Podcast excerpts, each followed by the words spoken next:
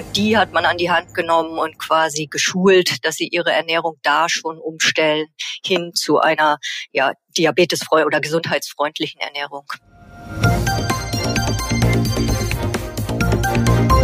Hallo und herzlich willkommen zum PTA-Funk, dem Podcast von das PTA-Magazin. Mein Name ist Julia Pflegel und ich bin die Chefredakteurin des Magazins. In unserer aktuellen Episode geht es um die Themen Diabetes und Ernährung. Ich unterhalte mich mit meiner Kollegin Kirsten Bechtold. Sie ist PTA und Ökotrophologin und kann mit Sicherheit alle meine Fragen beantworten. Hallo Kirsten. Hallo Julia.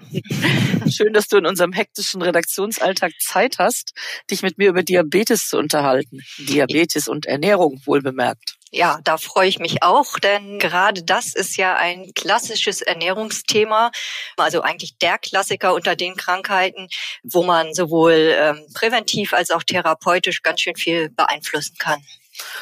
Das hast du schön gesagt, denn Diabetes und Ernährung spielen ja auch eine große Rolle in unserem Fachmagazin, das PTA-Magazin, schon immer, seitdem wir das gemeinsam machen. Genauso wie in der Apotheke. Denn in Deutschland gibt es immerhin acht Millionen Diabetiker, von denen ein überwiegender Teil ja auch in der Apotheke aufschlägt. Jetzt gibt es eine aktuelle Studie, die zeigt, wie wichtig die Betreuung von Typ-2-Diabetikern auch in der Apotheke ist. Und dabei spielen natürlich PTA naturgemäß eine große Rolle. Du kennst dich wahrscheinlich bestens aus mit der Studie und kannst uns die wesentlichen Punkte für unsere Hörer und Hörerinnen zusammenfassen. Ja, ich versuche es mal.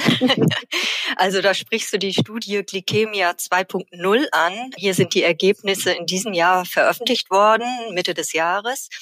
Da muss ich ein wenig ausholen, denn diese Glykämia 2.0 basiert auf einem Präventionsprogramm, das Glykämia heißt. Das ist ein Programm, das vom WIPIC federführend entwickelt wurde, dem Wissenschaftlichen Institut für Prävention im Gesundheitswesen der Bayerischen Landesapothekerkammer. Dieses Programm wurde gemeinsam mit der Universität Erlangen-Nürnberg entwickelt und ist eigentlich ein Primärpräventionsprogramm, also richtet sich an noch nicht erkrankte Typ-2-Diabetiker ab 35 Jahre, die da an die Hand genommen werden sollen, dass sie gar nicht erst einen Diabetes entwickeln. Das Glykämia basiert auf individueller Beratung. Über ein Jahr werden die Teilnehmer betreut. Es gibt Gruppenschulungen und auch Infos, wie selbst aktiv vorgebeugt werden kann. Also Tipps zum Lebensstil und zur Ernährung zum Beispiel. Und kurze Zwischenfrage. Die Studie findet ausschließlich in den Apotheken statt oder gibt es da noch andere? Äh, nee, die, äh, die kann auch über Krankenkassen ablaufen, aber ist halt, äh, da das WIPIC sich ja natürlich mit den Apotheken auch beschäftigt, äh, getestet worden in einer Glykämia-1-Studie mit Apothekenmitarbeitern. Und diese Studie, die hat auch schon super gute Ergebnisse gebracht und hat gezeigt, dass PTA und Apotheker über solch eine intensive Betreuung mit dazu beitragen können, dass Typ 2 Diabetiker ihren Lebensstil tatsächlich ändern. Also die konnten die Teilnehmer motivieren, so dass sich deren ja, äh, Ernährung und Lebensstil wirklich so geändert hat dass muss das Risiko minimiert wurde. Muss ich nochmal dazwischen fragen, also die waren schon an Typ 2 erkrankt? Nein, ja. die noch nicht. Die, ersten, die noch nicht. Also das war die erste Studie, das war wirklich eine Primärpräventionsstudie, wo einfach welche rausgesucht wurden, die ein höheres Risiko haben, ob jetzt in der Familie schon irgendwie Fälle aufgetreten sind oder eventuell vielleicht die Werte nicht ganz so in Ordnung waren. Und die hat man an die Hand genommen und quasi geschult, dass sie ihre Ernährung da schon umstellen hin zu einer ja, diabetesfreundlichen oder gesundheitsfreundlichen Ernährung.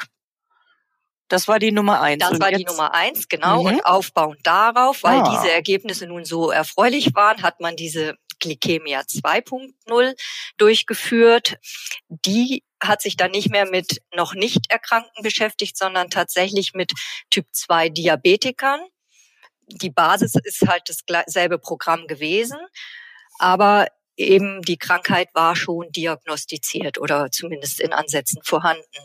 Und auch hier hat sich gezeigt, dass gegenüber einer Kontrollgruppe diese Intervention durchaus sinnvoll ist, und zwar konnte gezeigt werden, dass die Langzeitblutzuckerwerte deutlich sanken, und zwar sogar um 0,7 Prozentpunkte und auch die deutliche Gewichtsverluste. Also die, die Teilnehmer haben ihr Gewicht ordentlich reduziert. Das war zwar insgesamt mit nur einer relativ kleinen Anzahl von Apotheken durchgeführt, also 26 öffentliche Apotheken in Bayern waren daran beteiligt und auch nur an die 200 Probanden. Dennoch finde ich, spricht das tatsächlich für dieses Programm und auch dafür, dass das pharmazeutische Personal mit Blick auf Prävention und Gesundheitsförderung durchaus auch eine wichtige Rolle spielen kann.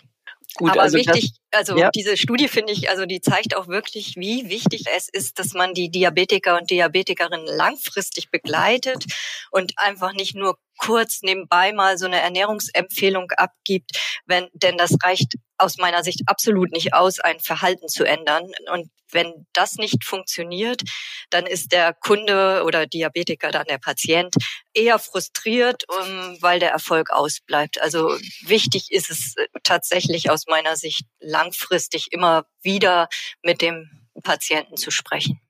Ja, das spricht ja wieder für die große Rolle, die die öffentliche Apotheke in der Gesellschaft spielen kann. Nur um solche Aufgaben übernehmen zu können, muss natürlich auch, das muss ja auch gegenfinanziert werden, ja. So eine Beratung, die eine PTA macht, was weiß ich, vielleicht eine halbe Stunde oder so, muss ja, also on the long run, irgendwann auch mal bezahlt werden. Auf jeden Fall. Und dafür sind diese Ergebnisse dieser Glycemia ja. 2.0 auch wirklich wichtig, denn so kann man dokumentieren, dass das auch äh, in der Apotheke vor Ort Erfolg hat, so ein Programm. Ja, das kann eine Online-Apotheke eben nicht. Das muss man nee. einfach an dieser Stelle mal ganz genau. klar sagen.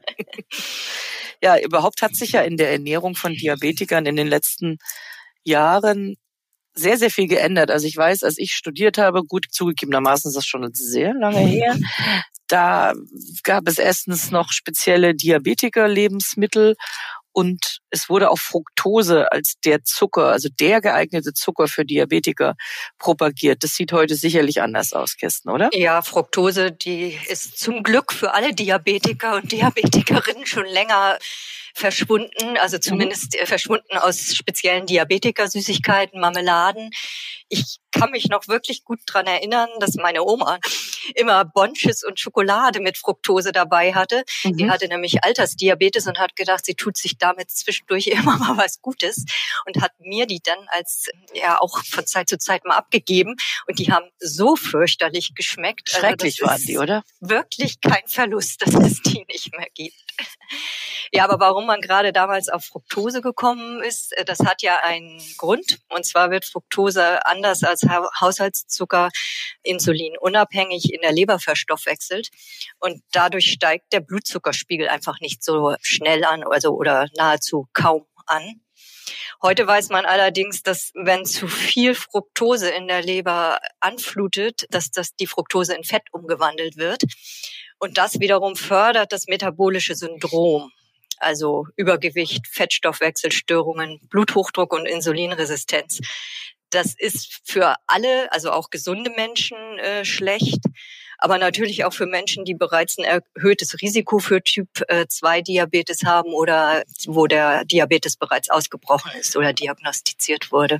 Also kann man zusammenfassend sagen, die Fructose in dem Zusammenhang ist komplett kontraproduktiv. Ja, das kann man so sagen. Das kann man so sagen.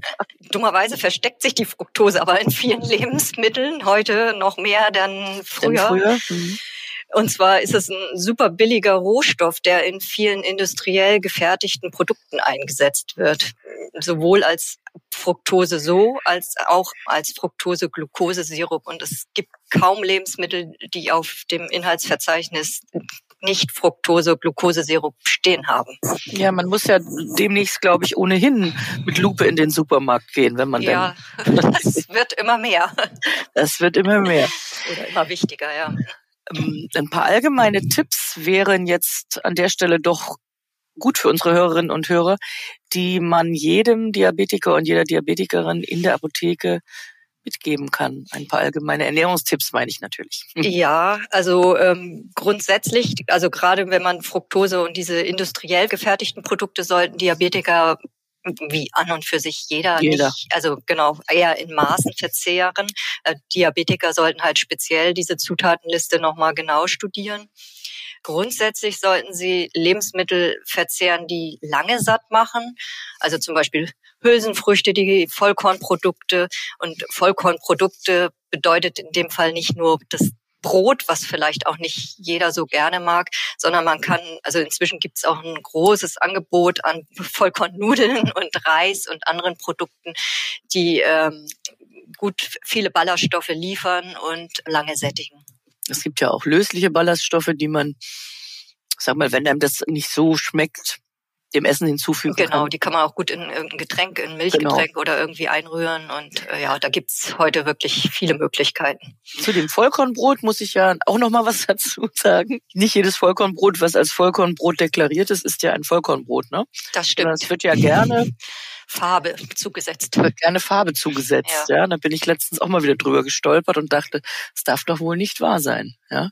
Aber gut, so ist es halt. Man Ja. ist ja auch ein Verbraucher, der Verantwortung für sich selbst übernehmen kann. Ja. Also sollte sowieso jemand, aber mein Gott, ja, wir sind ja jetzt hier auch nicht die moralische Instanz. Also Nee, aber also solche Sachen immer mal wieder nachlesen oder informiert, ja, Informiert. weiß ich nicht, Genau, einkaufen gehen, das ist sicher nicht verkehrt. durch den Nahrungsmitteldschungel gehen. Genau. Wobei auch nicht einfach. Wirklich, die Nee. Industrie macht es da einem nicht einfach. Nein, die Industrie macht's uns da nicht einfach. Ja. Darf denn ein Diabetiker auch mal über die Stränge schlagen? Ich meine, der kann ja nicht immer nur permanent, sag ich, an seine Krankheit denken. Das ist ja auch nicht, macht's ja auch nicht besser. Ja, klar, das darf er natürlich auch. Sollte sich halt auch da immer in, er sollte in Maßen sein und sollte eher nicht die Regel sein, sondern die Ausnahme. Aber das ist zum Glück haben sich da die, also äh, Verbote gibt's kaum noch. Die gehören wirklich der Vergangenheit an. Und wichtig ist, dass der Diabetiker mit der Ernährung auch zurechtkommt. Seine Vorlieben müssen dabei berücksichtigt werden. Und dahin geht's eigentlich auch immer mehr bei den Empfehlungen. Also das individuell mit dem Ernährungsberater mit der PTA vor Ort in der Apotheke geguckt wird, was mag denn der Kunde, was mag er gar nicht, weil wenn er wirklich kein Vollkornbrot mag, dann brauche ich ihm das auch nicht dreimal am Tag empfehlen. Dann, dann Also isst er das auch nicht. nichts. Nee, das wird nichts. da Hm, wird der Erfolg genau. ausbleiben. Ne? Also Mhm. und da geht man jetzt auch wirklich immer mehr hin. Das ist so ein, dass man halt die starren Vorgaben weglässt und individuell schaut. Ja, Ist ja eigentlich bei, ich sag mal, in Anführungsstrichen normalen Diätempfehlungen inzwischen auch so, dass man Ja. da sehr stark auf das Individuum ja. sich eingeht, weil alles andere bringt nichts. Nee, und in dem Zusammenhang finde ich auch wirklich interessant. Also die meisten gängigen Konzepte oder Schulungskonzepte, die basieren halt immer noch auf der vollwertigen Mischkost. Da gibt's auch die meisten Studien und die beste Evidenz dazu. Das bedeutet also die klassische Empfehlung, wie sie auch für den Gesunden von der Deutschen Gesellschaft für Ernährung empfohlen wird. Viel Gemüse, Salat, Obst, Hülsenfrüchte und fettarme Milch, Milchprodukte. Magere Fleischsorten sind zum Beispiel Hähnchen oder Pute und halt auf stark verarbeitetes Fleisch wie Wurstwaren halt, den typischen Aufschnitt, Wurstaufschnitt, nur selten zu verzehren, weil der sehr viel Fett enthält. Aber inzwischen gibt es tatsächlich auch Studien, da kann man gespannt sein, was die Wissenschaft noch so alles rausbekommt, dass auch die Low-Carb-Ernährung, also wenn Kohlenhydrate eingespart werden, eine Alternative sein können für Diabetiker. Und zwar vor allem mit dem Blick auf schnelle Gewichtsabnahme und die Stoffwechselnormalisierung. Hier müssten, also da wird, werden die Kohlenhydrate eingespart zugunsten höherer Anteile an Fett und Eiweiß. Das ist nur, äh, da müssen die Diabetiker dann aufpassen, wenn sie Nierenprobleme oder schon Schäden haben. Mhm, Denn wegen des zu viel Eiweißes, ne? Eiweiß, genau, ist da Mhm. dann kontraproduktiv. Also da sollte dann eine andere, ein anderes Konzept gewählt werden. Und gibt's schon Erkenntnisse zum Intervallfasten und Diabetes? Weil das Intervallfasten, sage ich mal, ist ja gerade sehr Mhm. angesagt. Auch da, also die müssen noch weiteren Studien durchgeführt Mhm. werden, aber die ersten Erkenntnisse zeigen, dass sich das auch eignet und vor allem Glukoseparameter und das Entzündungsgeschehen wohl verbessern kann. Zusammenfassend kann man sagen, einfach mal nicht so viel essen. Ne? Genau, auf jeden Fall. Also äh, nach wie vor, da hat sich auch nichts dran geändert, bei Übergewicht, Übergewicht reduzieren und immer darauf achten, dass man halt nur so viel Energie aufnimmt, wie der Körper auch verbrauchen kann. das ist eigentlich der beste Ratschlag. Wobei ja. er halt bei den ganzen Versuchungen auch ziemlich schwer umzusetzen, umzusetzen. ist. Da gebe ich dir zu 100 Prozent recht. Ja, jetzt sind wir schon wieder am Ende unseres Podcastes und alle, die unseren Podcast PTA Funk kennen, die wissen, was kommt. Alle, die ihn nicht kennen, die können jetzt mal sich freuen. Jetzt kommt der Aufreger der Woche. Erfunden hat ihn unsere Kollegin Stefanie Fasnacht. Ja, herzlichen Dank. herzlichen Dank. Das hat sie im letzten Podcast auch gesagt. Ja, Aufreger der Woche. Was hat dich besonders aufgeregt im positiven oder im negativen Sinne? Also so einen richtigen Aufreger gab es eigentlich nicht. Mein persönlicher Aufreger war eigentlich dieser Podcast, denn das war ja das erste Mal, dass ich hier Rede und Antwort stehe. Und von daher ist es schon ein bisschen aufregend. Es ist doch was anderes zu sprechen als wenn man so diese Sätze immer noch fünf, sechs, sieben Mal verbessern und verändern kann und umstellen kann in der Reihenfolge. Naja, das ist jetzt halt auch so ein bisschen live fast, ne? Genau. Nicht ganz, aber fast. Ja, das hätte dich gar nicht so aufregen müssen. Du hast das super gemacht und deswegen machen wir bald wieder einen Podcast zum ja. Thema Ernährung. Dann schauen wir mal, wann wir den machen.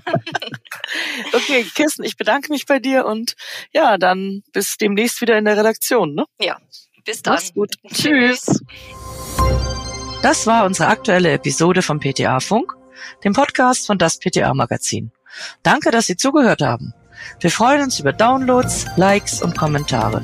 Auf Wiederhören bis zum nächsten Mal.